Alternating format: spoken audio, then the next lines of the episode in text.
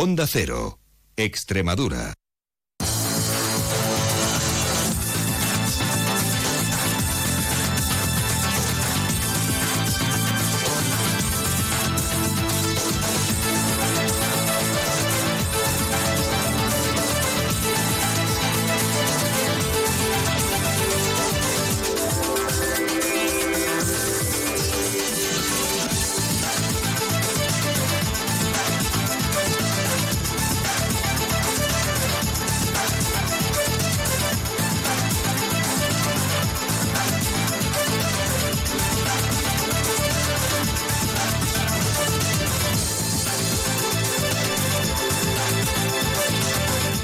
Extremadura en la onda. La calculadora. Cristina Martínez. Dos y media, buenas tardes. Bienvenidos a esta hora a la sintonía de Onda Cero Extremadura. Les hablamos, como cada martes, a esta hora de economía en la calculadora, la tertulia económica de esta casa de Onda Cero Extremadura. Enseguida saludaremos a los tertulianos que nos acompañan este martes, Antonio Sáez y Antonio García Salas. Y encima de la mesa distintos asuntos que analizar, como los datos del desempleo que conocíamos en las últimas horas. El paro ha bajado en Extremadura en 2.300 personas en el tercer trimestre del año. Supone un descenso del 2,66% con respecto al trimestre anterior y sitúa la cifra total de desempleados en la comunidad en los 83.400. Además, en tasa interanual el paro subía en 4.100 personas en Extremadura en el tercer trimestre con respecto al mismo periodo del pasado año, representa un 5,11% más, según los datos de la encuesta de población activa, la EPA, que se han publicado, como decíamos, en las últimas horas en Extremadura. Hoy además em, un tema que, afecta a los, se podría afectar a los autónomos de Extremadura y es el régimen de franquicia del IVA. Vamos a conocer qué es, en qué consiste, cuándo podría entrar en vigor y si pudiera entrar en vigor y cómo funcionará a partir de ese momento el IVA de las franquicias. Pues eh, como decimos hoy pendiente de todos estos asuntos, nos permiten una pequeñísima pausa y enseguida estamos de vuelta. No se muevan hasta ahora. ¿Quieres obtener un título de formación profesional o un certificado de profesionalidad de manera rápida y gratuita? En CREEX te ayudamos a conseguirlo. Si tienes experiencia laboral, ponte en contacto con nosotros en el 924 28 61 61 o en el correo acreditaciones creex.es. Dale una oportunidad a tu talento con Creex, campaña financiada por la Unión Europea Next Generation, Plan de Recuperación, Ministerio de Educación y Formación Profesional, Gobierno de España. Onda Cero Extremadura se pone en marcha con el motor los lunes a partir de las 3 menos 10. Pisaremos el acelerador con los rallies, las motos, la Fórmula 1, los rides, el mundo del super sport e incluso la mecánica en general con entrevistas, opiniones, resultados y presentación de nuevos modelos. Vive el mundo del motor en Onda Cero, patrocinado por el grupo Gedauto. Gente viajera. Este viernes 3 de noviembre, Gente Viajera por Extremadura se traslada a Turiberia, la muestra de turismo ibérico que se celebra en Ifeba dentro de la Feria Hispano-Portuguesa FacePort. Badajoz se va a convertir un año más en punto de encuentro del turismo de uno y otro lado de la raya y nosotros estaremos allí recogiendo impresiones. El viernes, Gente Viajera por Extremadura, en la muestra de turismo ibérico Turiberia con la colaboración del Ayuntamiento de Badajoz. Onda Cero, Extremadura. Pues eh, como decíamos, arrancamos a esta hora tertulia económica, la calculadora, 2 y 36 minutos de la tarde. Saludamos ya encantados a los tertulianos que nos acompañan este martes. Antonio Sáez es abogado financiero. ¿Qué tal, Antonio? Buenas tardes y bienvenido. ¿Qué hay, Cristina? Buenas tardes a todos. Antonio García Salas es economista responsable de Extremadura en Red. ¿Qué tal, Antonio? Buenas tardes y bienvenido. Hola, buenas tardes. Pues distintos asuntos que analizar que ya tenemos encima de la mesa. Por un lado, los datos de la EPA que conocíamos en las últimas horas, que nos deja algunos titulares como que el desempleo bajaba en nuestra comunidad en 2.300 personas en el tercer trimestre del año, un descenso del 2,66, o la mm, cifra interanual que subía en torno a las 4.100 personas en Extremadura. Es un 5,11% más según los datos de la EPA, la encuesta de población activa. ¿Cómo lo valoráis, eh, Antonio? O empezamos si te parece por ti. Sí, bueno, mm, bueno, la verdad es que aquí estamos teniendo uno de los mayores datos históricos de, personas ocupadas, aunque también a nivel nacional estamos viendo cómo también sube el paro y parece que, es contradictorio que nos dé que la EPA unos, unos, índices muy altos mientras que también sube el paro. Pero bueno, eh, es es explicable por cuanto que la EPA se trata de una encuesta de población activa que se realiza a 63.000 familias, al final son se recuentan como unas 200.000 personas y las características fundamentales no es que estés eh, o trabajando o apuntado al paro, sino que tengas la intención de hacerlo, que estés activo y que en la última semana, bueno, hayas estado sin trabajo.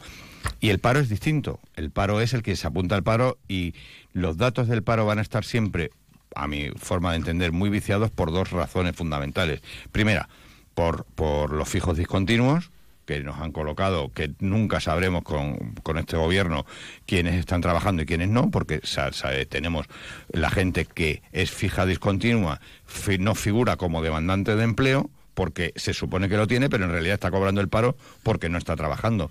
Por lo tanto, mientras que el gobierno no nos quiera dar, bueno, la, ministra, la ministra de Trabajo nos daba, nos, eh, nos indicaba que, que había que hacer muchas cosas ahora con para poder seguir manteniendo las condiciones impositivas de las rebajas de los impuestos para ayudarnos a todos pero no nos cuenta pues las cosas importantes, quiénes están trabajando y quiénes y quiénes no. Por lo tanto, vamos a seguir sin saber quiénes son eh, fijos y quiénes son y quiénes están trabajando en realidad.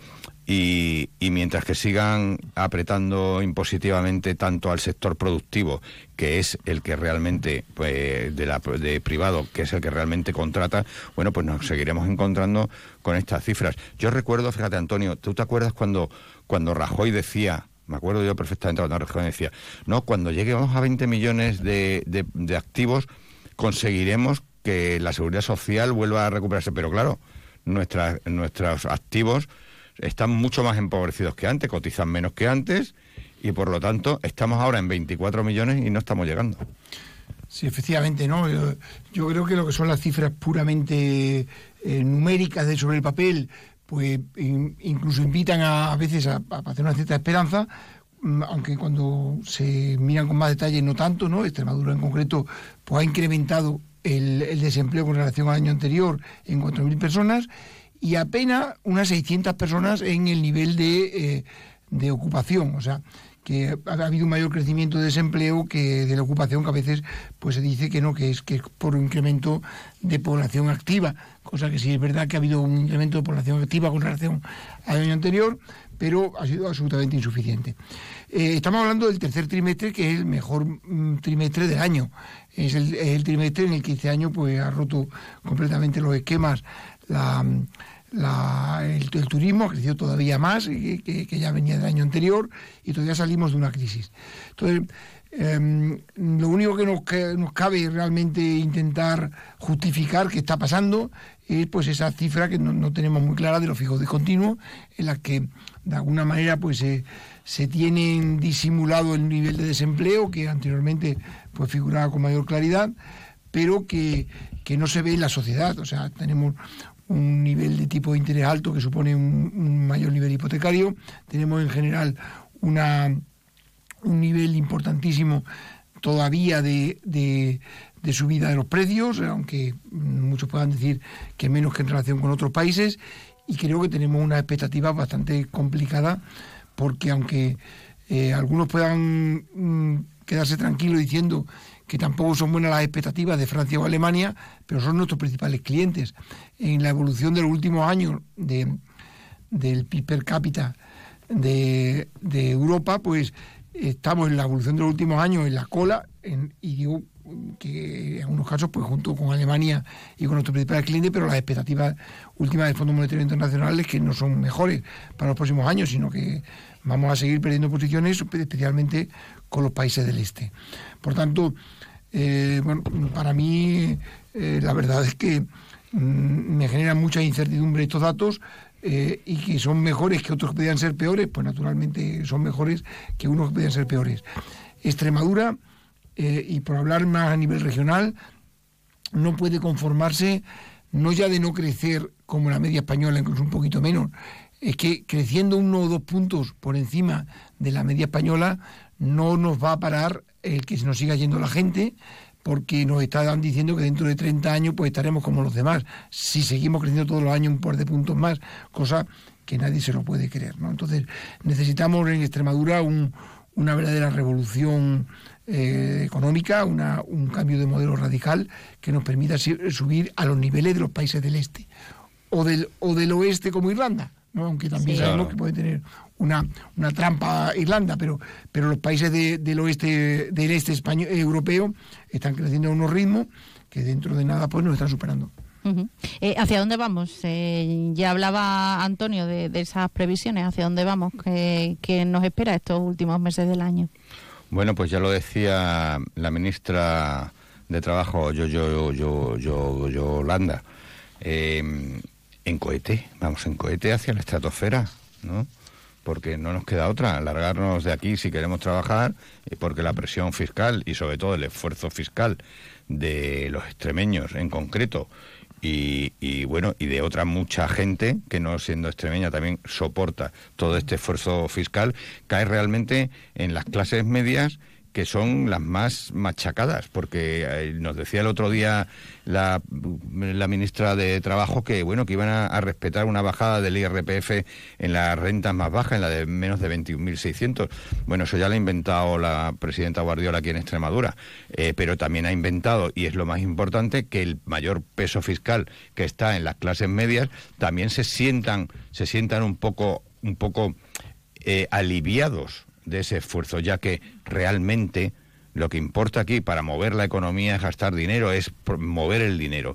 Y si tú no tienes para consumir y lo quien te consume a ti es el Estado, pues el dinero pasa a ser a manos del Estado y no a manos de los privados. Mientras que no tengamos nosotros dinero, no movemos la economía. Ese billete de 50 euros que tú das en la tienda, que ese de la tienda lo da al proveedor, que ese proveedor te lo vuelve a dar a ti porque tú eres su asesor, ese, ese mismo billete de 50 euros se ha movido entre tres o cuatro. Pero si ese billete de 50 euros no se mueve, ni el proveedor tiene dinero para comprar, ni siquiera para contratarte a ti, por lo tanto tú tienes que cerrar como consultor es que eso es mover el dinero y eso es realmente agilizar la economía. Las previsiones no son nada buenas. Nos están bajando un par de un par de centésimas en nuestro crecimiento, pero pero bueno, mientras que Alemania, que es realmente quien tira de las de, las exportaciones españolas, eh, no tire del carro, pues pues no vamos a tirar nosotros y así que nos quedaremos más estancados de lo que estamos preveyendo.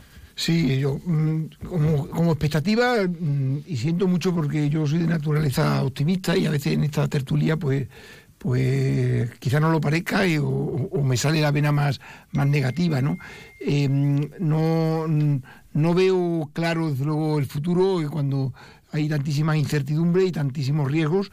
Mm, tenemos una, unos niveles de productividad de los más bajos de Europa y no estamos precisamente hablando en estos momentos de productividad, sino de mayor gasto eh, y de mayores impuestos. Y por tanto, si las productividades son bajas, las expectativas son menos horas de trabajo, que parece como que eso se puede tomar alegremente y de manera general, aunque después se pueda matizar, pero que lo que se ofrezca como gran alternativa, de que, hay muchas más cosas, ¿no? no solamente esa, pero el boom es que se va a trabajar menos, menos horas cuando estamos en las menores tasas de productividad de Europa, pues porque claro, nos comparamos con gente que, tiene unas productividades que nos hagan 20 puntos, ¿no? En los que dos horas o tres horas menos a la semana, pues no, no le saca de rico, ¿no? No le, no les empobrece nada. Aquí, mm, cuando uno está eh, que está sacando adelante muchas empresas con unos niveles de, de, de, de, riesgo tremendo y de márgenes y de imaginación, porque como al final muchas empresas y, y las expectativas de menores productividades pues eh, están encima de la mesa, pues yo creo que tirar la toalla, ¿no? Eh, entonces, bueno, mm, creo que, requiere tener mayor cultura de productividad o de mercado, ¿no? Porque al final parece que cuando hay problemas económicos, pues viene para Estado, nos pone ya gratis, el bocadillo gratis y, el, y las vacaciones gratis. Y así pues una economía tiene muy poco recorrido. Eh, del colectivo de autónomos, eh, vamos a centrarnos en el régimen de franquicia del IVA, cómo, qué es y cómo podría afectar a este colectivo. Las organizaciones de autónomos y Hacienda están en plena negociación para poner en marcha un sistema que no tiene precedentes en nuestro país, pero que lleva ya muchos años funcionando en el resto de la Unión Europea. Su nombre, como decimos, es el IVA franquiciado y vamos a, conocer hacia dónde vamos en este sentido en, nuestra comunidad eh, autónoma, la que autónomos podría eh, beneficiar eh, quién comienza este tema.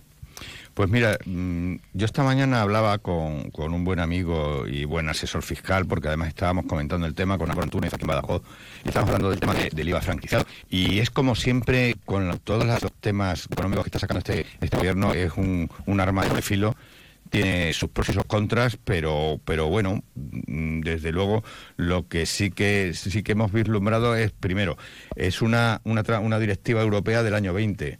Es decir, el gobierno español no le interesa por el momento sacarlo adelante, porque vamos a empezar mm, haciendo spoiler de lo que es el IVA franquiciado. Es que no tienes que declarar el IVA y no tendrás que hacer tampoco los textiles de IVA. Por lo tanto, dice, oye, pues, y, y vender además sin IVA, es que vas a estar vendiendo sin IVA. Por lo tanto, puede ser una medida muy adecuada para ciertos sectores y cierto tipo de, digamos, de, facturador, de persona que factura. No todo el mundo le va venir muy bien.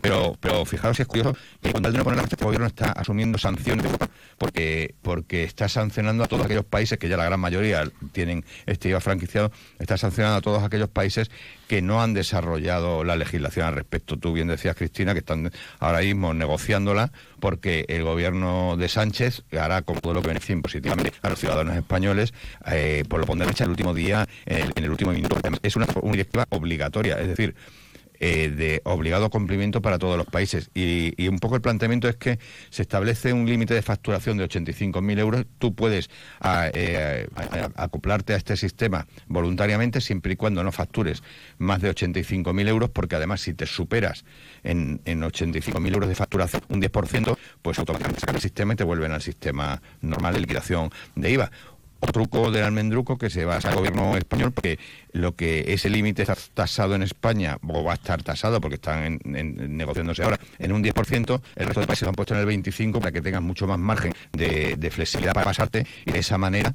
eh, bueno, que no te tengas o no te quiten de, este sistema. En definitiva, no habrá que realizar liquidaciones trimestrales de IVA ni tampoco eh, anual. Eh, tampoco se, obligará a los autónomos que se adhieran a este sistema a emitir facturas con IVA, por lo tanto, igual que a, la contra del régimen del régimen general de IVA, que sí que tendrán que hacerlo. ¿Qué supone esto?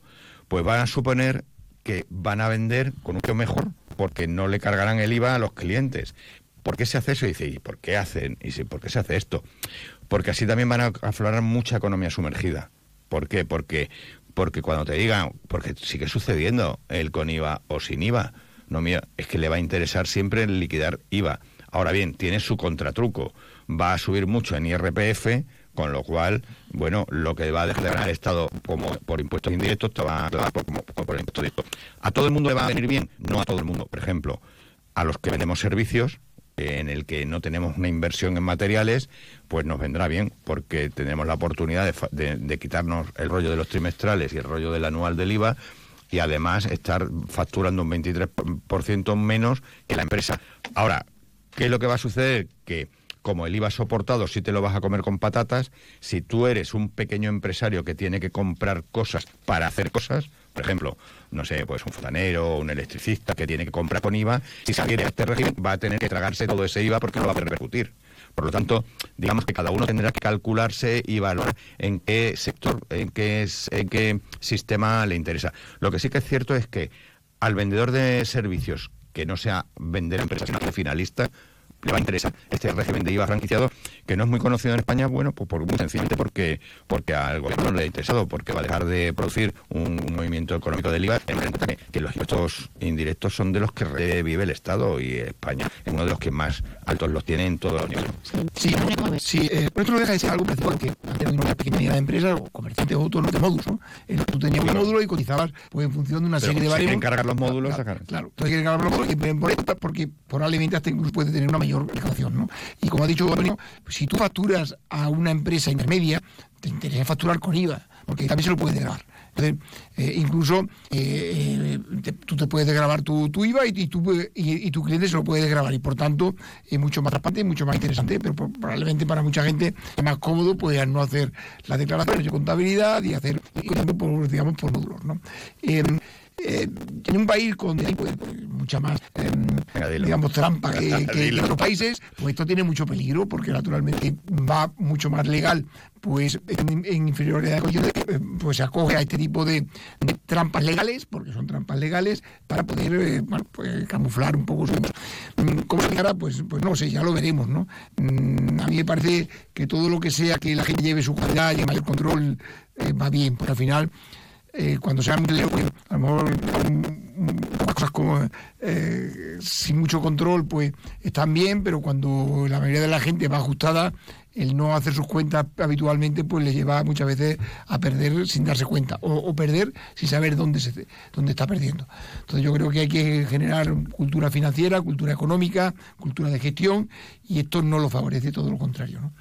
Mm, a mí me parece que aunque sea una una transposición europea, eh, no creo que sea una, un buen camino el, volver a, introducir este, este oscurantismo. No te ¿eh? creas, ¿eh? no te creas que tanto oscurantismo. Tú piensas que, que, que a lo mejor un cliente finalista va a querer la factura, con lo cual en realidad tú dejas de liquidar IVA, pero si vas a tener que liquidar IRPF. El finalista, claro, claro, claro, por eso que al final va, a pasar por, otro lado, ¿no? Y, aquí se sabe que, hablando de Hacienda, eh, pierde, no pierde, la banca, pierde, el ciudadano, ¿no? Se gana la banca siempre y la banca en este caso pues, pues es la hacienda, ¿no?